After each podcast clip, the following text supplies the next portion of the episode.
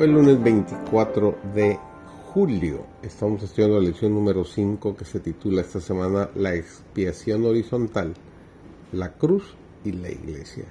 Su servidor David González, nuestro título de estudio de hoy es El regalo de Dios desde la cruz. Estos hombres en griego vinieron del occidente para hallar al Salvador al final de su vida. Como los magos habían venido del oriente, al principio. Cuando nació Cristo, los judíos estaban tan engolfados en sus propios planes ambiciosos que no conocieron su advenimiento. Los magos de una tierra pagana vinieron al pesebre con sus donativos para adorar al Salvador. Así también estos griegos, representando a las naciones, a las tribus y a los pueblos del mundo, vinieron a ver a Jesús. Así también la gente de todas las tierras y de todas las edades iba a ser atraída por la cruz del Salvador. Así vendrán muchos del oriente y del occidente y se sentarán con Abraham, e Isaac y Jacob en el reino de los cielos, nos dice Mateo capítulo 8 y el versículo 11. La cruz está revestida con un poder que el lenguaje no puede expresar. Los hijos y las hijas de Dios deben ser de un carácter distinto al manifestado por un gran número de ellos. Si aman a Jesús tendrán ideas más amplias acerca del amor que se ha manifestado por el hombre caído, que recibió la provisión de una ofrenda tan costosa para salvar a la especie humana.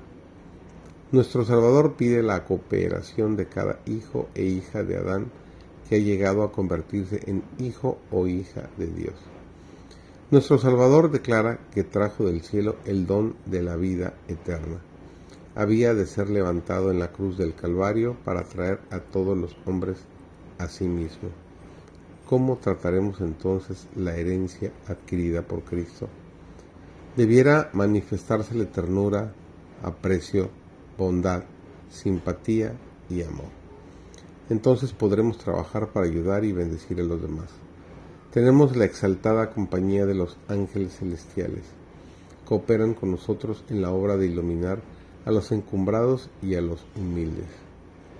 Juan declara en primera de Juan, capítulo 2, los versículos 3 al 5, y en esto sabemos que nosotros le hemos conocido, si guardamos sus mandamientos. El que dice yo le he conocido y no guarda sus mandamientos, el tal es mentiroso y no hay verdad en él, mas el que guarda su palabra y la caridad de Dios está verdaderamente perfecta en él. Uno de los últimos mandamientos que Cristo diera a sus discípulos fue que os améis los unos a los otros como yo os he amado. Nos dice Juan 13:34.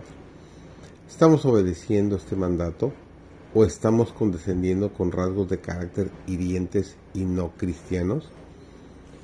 Si de alguna forma hemos agraviado o herido a otros, es nuestro deber confesar nuestra falta y buscar la reconciliación. Esta definitivamente es una condición especial para que podamos presentarnos a Dios con fe y pedir su bendición.